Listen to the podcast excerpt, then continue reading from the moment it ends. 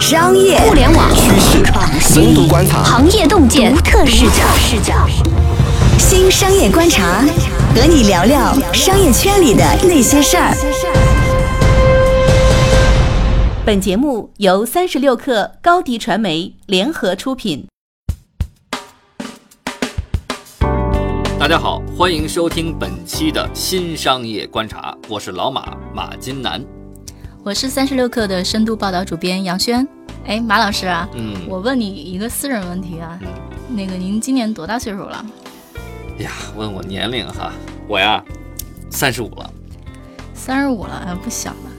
这个有中年危机吗？就很多九零后啊、九五后啊开始工作这事儿啊，突然间就让我感觉，哎呀，我是不是太老了，年龄太大了？但是危机这事儿呢，我还真没有感受出来。但是你知道，就是我觉得中年危机可能也不是一个坏词儿。嗯，就是说在这种危机下，我觉得其实你能看到说很多人做出了人生的新选择。比如说，我最近看到的一个消息是说，UC 的创始人何小鹏，他现在应该是大概四十岁上下。嗯，然后他刚刚刚做了一个决定，就是他离开了阿里。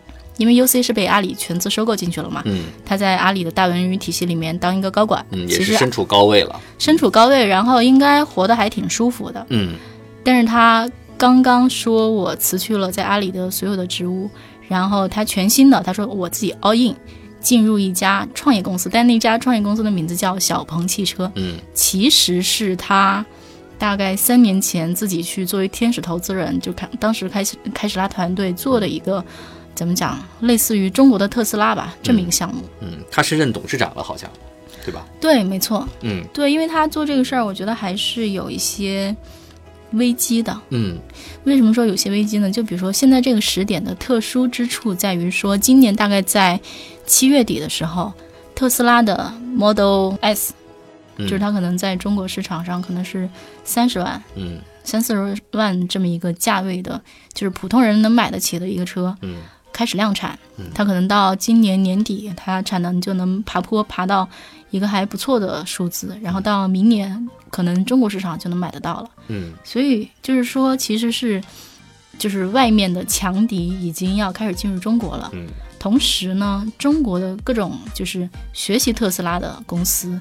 已经跑了三年了，很多公司都是在今年下半年或者明年年初，号称说自己要量产。嗯，那量产对这些公司来讲是一个非常重要的考验，因为你做了那么久年的产品，终于要出来了。嗯，能行不能行，能不能再活下去，有没有再活下去的机会？嗯，可能就这行业在此其实给消费者的感觉是，众多的这个中国玩家哈，大部分的时间都在玩概念啊，嗯始终说我要我发布一概念车，然后有各种各样的图片，对吧？然后包括他们的高管团队经常出来说我有什么样的理念等等等等，但始终是没有这个车真正的车出来。嗯、对，也不能说没有车出来，他们有的是样车，或者是说像未来汽车，它会发一个超跑，嗯，超跑去纽北那都是样车嘛。纽北赛道去跑一圈儿。嗯呃，他们真正的量产车跟超跑，我估计还是不一样的，因为超跑是一个很贵的，嗯你去找一个比如说欧洲的那种做车的团队去给你做一个，它可能造价是几百万美金的、或者几百万的一个车，嗯，就是它跟你真的能够卖给普通老百姓的车是很不一样的。对。因为你花了那么多的钱，去打造出来的更像是一个奢侈品，而不是一个面对大众的一个消费品产品。所以就是说，这其实是一个惊险的一跃，嗯因为他们其实怎么讲？我觉得就像那个贾跃亭，嗯贾跃亭为什么那么痴迷于这个市场？就是说这个市场还是挺是一个非常大的机会。嗯就是几年前吧，就大家进入这个领域的时候，都还是挺雄心勃勃的，觉得说这个市场可以被我颠覆。嗯但是事实上呢，你的确是可以颠覆，但是这个能够让你利用的时间窗口是比较短的，因为嗯所有的重要的大的车厂，比如像丰田啊，或者是像宝马呀，他们都号称说自己会在二零二零年前后量产。现在一八年嘛，嗯一七一八年，那就相当于说还有两到三年时间。嗯嗯，时间窗口就只有那么短。嗯，其实对于互联网人来说，他们觉得自己能够呃颠覆这个行业，然后呃进入这个电动汽车这个领域，想的是说，呃，我可以弯道超车，对对吧？我不用去做发动机了嘛，对对吧？那么在他们原来的这个想象当中的是，无非就是电池对，做好，三电系统，对呀、做好，那么再装上轮子，对吧？对驱动起来就可以，就 O 就 OK 了，对吧？然后其实可能他们当时想的是嗯电池加一个大手机，嗯然后加上那个传统的汽车的一些工艺加上去，好像嗯这事儿就行了。嗯，但是呢，后来他们发现这里面还是有很多的呃难度，也逐渐对汽车这个制造领域产生了敬畏之心。嗯，一点一点的。其实最开始他们挺狂的，嗯比如说哈，嗯、我们印象中最奇葩的一个案例是当时有一家叫游侠汽车的公司，你知道创始人嗯是一个什么样的背景嘛？他大概是一个试验过大学毕业，可能是好像嗯中国传媒大学毕业的，嗯然后试验过好多创业项目，就在创业领域折腾了好几年，嗯，其实没有任创业明星？哦学校里的创业明星。对，并没有哪个项目真的做成。然后，当他发现说电动汽车这个领域有新机会的时候，我不知道，说不定贾跃亭也是同样的想法，嗯嗯嗯 然后觉得说，诶，我可以来做这个东西。然后他们最开始是那个，当然那个故事听起来我不知道，就看你以什么样的嗯视角去解读。比如他们当时那个年轻人说。我去微博上找人，因为你做这个业务，你首先嗯第一找人，第二找钱。对，但首先呢，他找人怎么找呢？他说我去微博上，嗯或者我去知乎上，嗯给所有的就这个领域或者沾点边儿吧。嗯比如说你是做 UI 设计的，我就认为你可以做汽车设计。嗯 然后你是做手机系统的，我认为你就能做那个像类似于特斯拉车载的系统。车载的系统。嗯然后呢，咵找了一圈人，然后他真的找来的人就是这种我刚跟你讲的这种背景的。嗯嗯嗯你知道他筹筹钱是怎么筹的吗？嗯最开始他是他曾经在知乎上发起过众筹，众筹啊，对，当然最后他是找了一个天使投资人，那家、那个天天使投资人是微店的，就是我不知道你记不记得有微店这么一个项目，嗯，知道，嗯对他们曾经就是融资拿过很高的估值，手里有很多钱，对方也是很一个很年轻的创业者，就说，嗯哎，我觉得你这小朋友不错，那我们还是可以给你投点钱的，嗯嗯嗯就是大概是这么跑起来的，反正还是挺神奇的。嗯。现在游侠怎么样了？知道吗？我们据我们所知，我们当时曾经去找游侠去约采访，然后被他们拒绝了。拒绝了啊。对，因为我们还是挺想说，哎，跟当时的创始人来聊聊，但是游侠汽车就会说，哎，不好意思，现在就是当时那个创始人已经去做，另外的项目了吗？呃，并不是，我觉得，比如我说的直白一点，我觉得嗯他可能就是他不再是这个项目的主导人了，哦，他就被派去做一些他们号称说是设计方面的内容，嗯嗯嗯，然后事实上这个项目已经换手了，相当于就是失败了。我觉得相当于怎么说呢？这个事儿可能真的会比造手机要复杂很多，而且比造手机要的钱多很多。比如说，像最开始的时候，业内人其实都知道，说传过说小米其实也想造电动汽车，对对对，但是最后个消息。嗯最后小米放弃了，嗯。因为他们说这事儿实在是太复杂了，包括说这个行业里的可能已经有些资历的玩家，嗯。像神州，嗯。神州租车当年也想说自己造车，嗯。但事实上后来那个陆正耀就是自己跟我们的记者说，说他们等他们开始做的时候，他们做了一圈调研，然后发现自己起步时间可能真的有点晚，就是我刚讲的时间窗口的问题，嗯。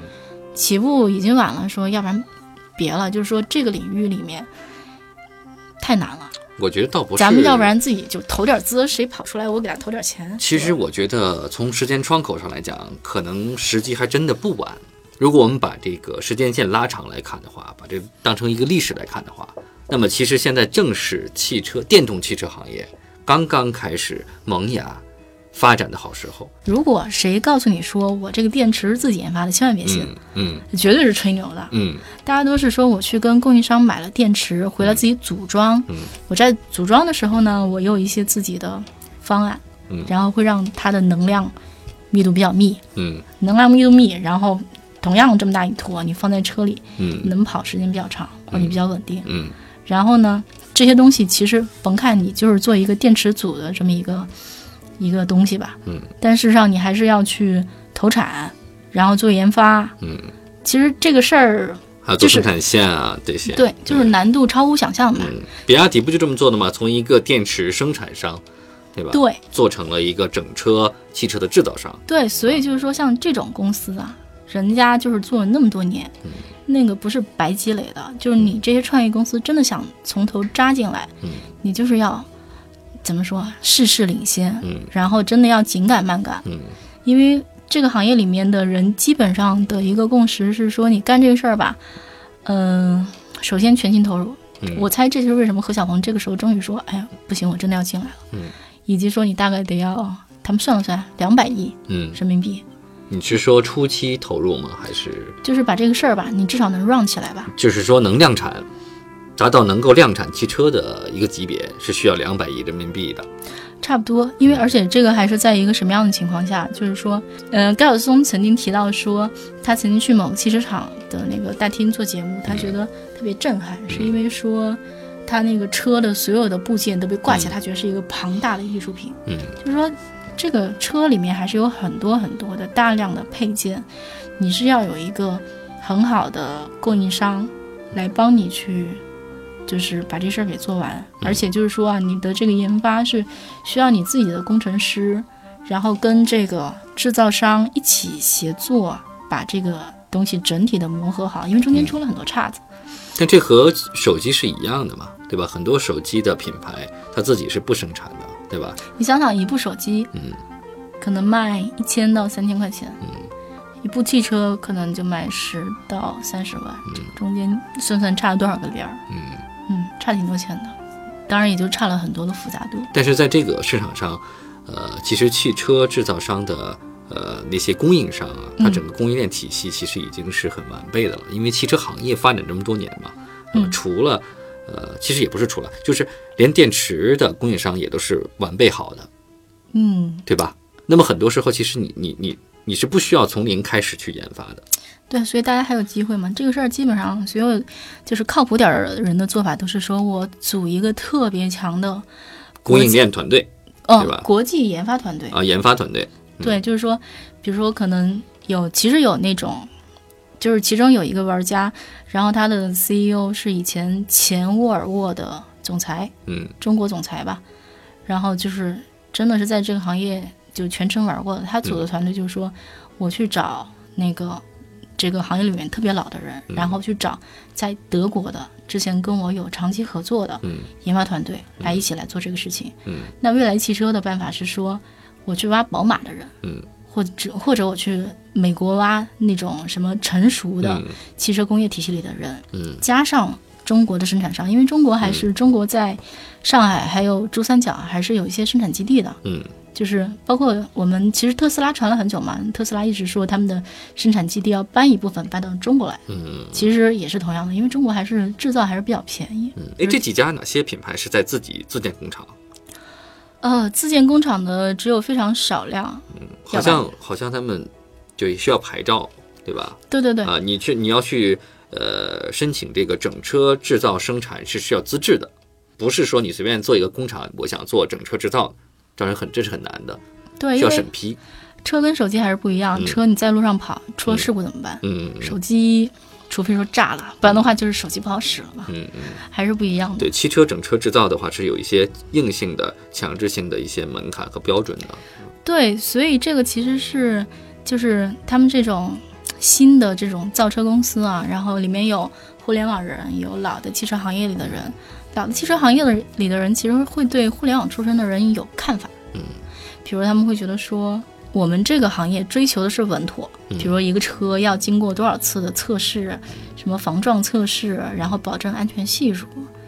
但是你互联网老说什么小步小步脚快跑、步快跑啊，迭代、迭代，对，测试、嗯。更新，嗯，哪怕我我的产品不完美，一步一步的去改，然后找 bug，但是汽车这个出事儿怎么办？对，确实比较特殊嘛，对吧？一出事儿就是大事儿。对，我觉得其实不仅是在汽车这个行业，包括我们能够看到说互联网人进入很多行业，汽车也好，医疗也好，嗯。最后他们整体都还是说，最开始说，诶，我作为互联网人，我能够颠覆这个行业，嗯。后来就变成说，哎，我要敬畏这个行业，尊重这个行业的特性，嗯。刚才呢，我们跟轩轩从中年危机聊起哈，就差聊这个保温杯了哈。从中年危机聊起，聊到了呃，优斯雷和小鹏离开大阿里体系，all in 进了他的小鹏汽车，又聊到了呃其他的一些呃竞争对手，就同赛道竞争对手他们目前的现状，以及互联网人进入电动汽车的行业之后，他们的心态的一些转变。我们会发现，在互联网行业里面，一些通行的。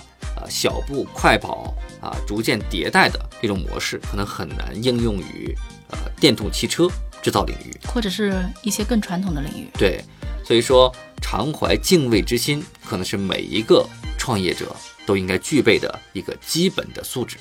对，没错。好，那么感谢大家收听这一期的新商业观察。如果大家喜欢我们的节目呢，欢迎大家点击订阅。或者转发我们的音频节目，谢谢大家的收听，我们下期再见。下期再见。